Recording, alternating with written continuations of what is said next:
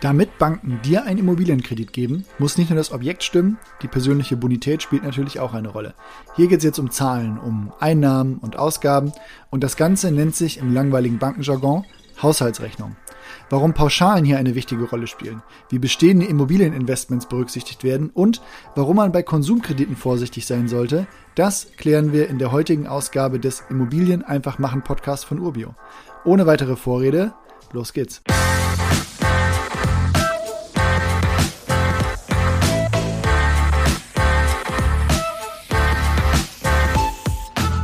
Hi Nina. Moin Oliver. Bevor eine Bank entscheidet, ob sie mir einen Kredit gewährt oder nicht, wollen die natürlich auch die zu kaufende Immobilie bewerten, klar. Entscheidend ist aber auch meine persönliche Bonität und im Zentrum der Berechnung steht die Haushaltsrechnung. Klingt jetzt erstmal harmlos, ist aber auf jeden Fall mit reichlich Papierkram verbunden, da hier Verhältnis von Einnahmen und Ausgaben mal richtig auf den Kopf gestellt wird. Was sagst du dazu? Oh ja, das stimmt. Je nachdem, wie du deine Unterlagen so organisiert hast, beginnt da unter Umständen erstmal das große Zusammensuchen, denn du brauchst nicht nur die Angaben von deinen persönlichen Verhältnissen, sondern auch noch zig Angaben und Belege zu den Einkommen und Ausgaben.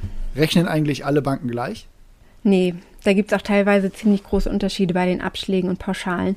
Welche Bank da wie rechnet, wird aber natürlich nicht offengelegt. Die bankinternen Kriterien zur Bonitätsprüfung und Berechnung gelten nämlich laut Bundesgerichtshof als schützenswertes Geschäftsgeheimnis.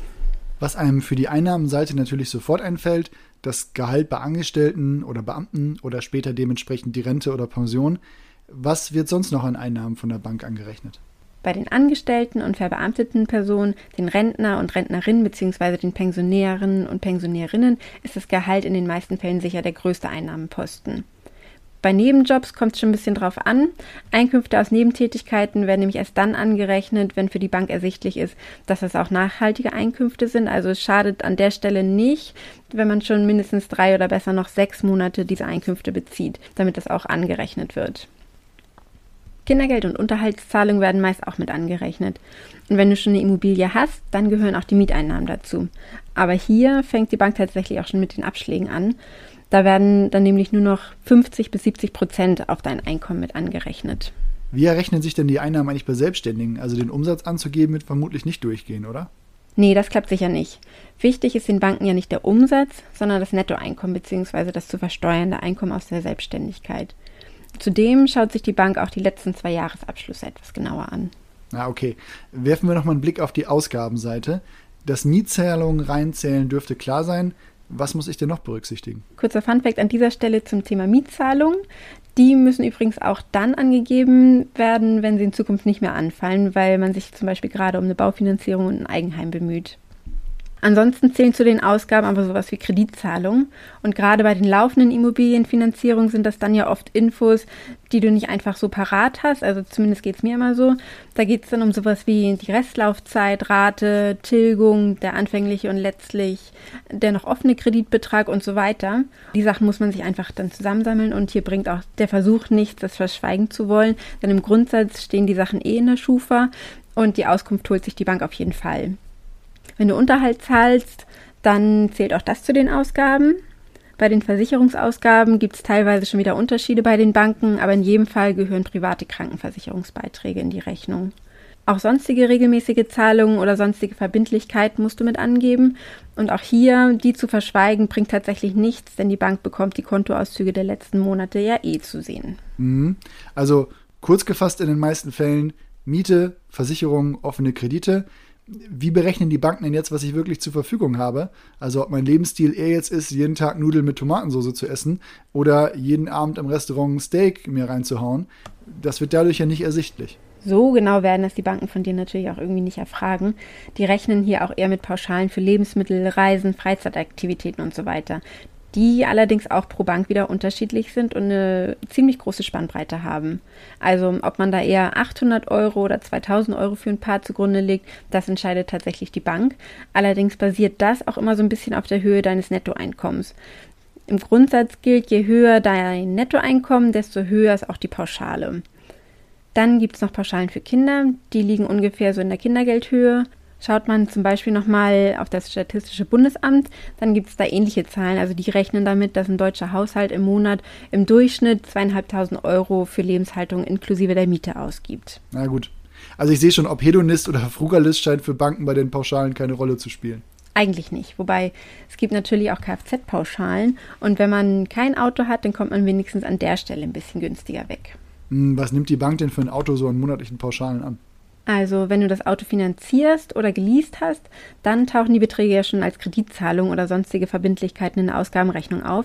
Die Pauschale, also für die Versicherung, Instandhaltung und Benzin und so weiter, liegt dann nochmal so zwischen 200 und 300 Euro in den meisten Fällen. Jetzt mache ich den ganzen Aufwand ja, weil ich einen Kredit für eine Immobilie haben möchte.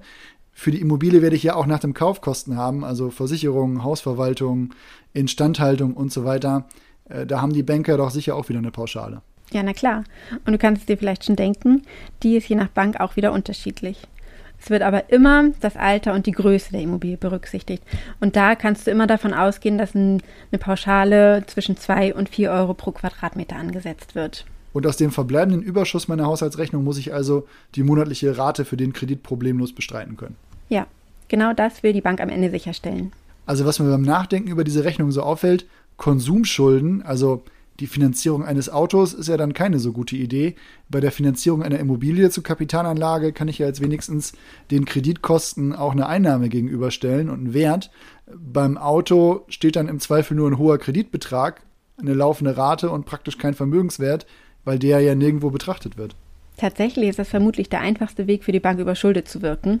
Also mal ganz blöd gesagt, bei 50.000 Euro Einkommen und der Finanzierung eines 60.000 Euro Fahrzeugs kommt das bei den meisten Banken wahrscheinlich nicht so gut an, sondern wird zumindest mal negativ in deiner Haushaltsrechnung gewertet. Hm, wie sieht es denn dann eigentlich mit unterschiedlichen Investmentstrategien aus? Also einige sind bei ihren Immobilieninvestments ja eher Cashflow-orientiert, andere setzen eher auf Wertsteigerung und nehmen temporär auch ein Defizit bei Mieteinnahmen und Kreditausgaben hin. Wie wirkt sich das aus? Also wenn du gar nicht auf den Cashflow optimierst und nicht sehr, sehr viel Geld verdienst, dann kann diese Strategie schnell dazu führen, dass du einfach nicht mehr finanziert wirst oder hohe Eigenkapitalquoten hast. Für eher risikoscheue Investoren und Investorinnen wie mich gilt dann außerdem, ein hoher Cashflow schützt auch vor Zinssteigerungen in der Zukunft. Also du solltest schon aus Eigeninteresse den Cashflow optimieren.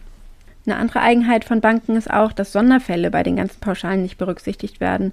Wenn du zum Beispiel vorhast, deine Mieteinnahmen zu steigern, weil du Sondervermietungsmodelle wie jetzt mobiliertes Wohnen oder sowas anbietest, heißt das noch lange nicht, dass die Bank das auch so akzeptiert. Denn auch da greift die Bank auf Durchschnittsmieten zurück, wenn deine Einnahmen deutlich über den sonstigen Marktmieten für normale Vermietung liegen. Also man kann, glaube ich, vereinfacht sagen, die Bank tut alles, um mich erstmal arm zu rechnen, um dann zu sehen, ob ich auch unter schlechten Bedingungen die Möglichkeit habe, die ausstehende Rate zu bezahlen. Ja, das könnte man schon so sagen. Übrigens, auch dein Alter spielt eine Rolle. Die Banken prüfen nämlich auch, ob das Darlehen in der Rentenphase noch bedient werden kann.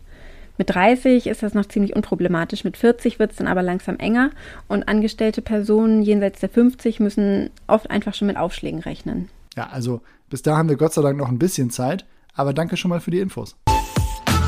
So, das war das Thema Haushaltsrechnung, zumindest in der ersten Version oder wie Banken euch arm rechnen und das mal in der schnellen Übersicht.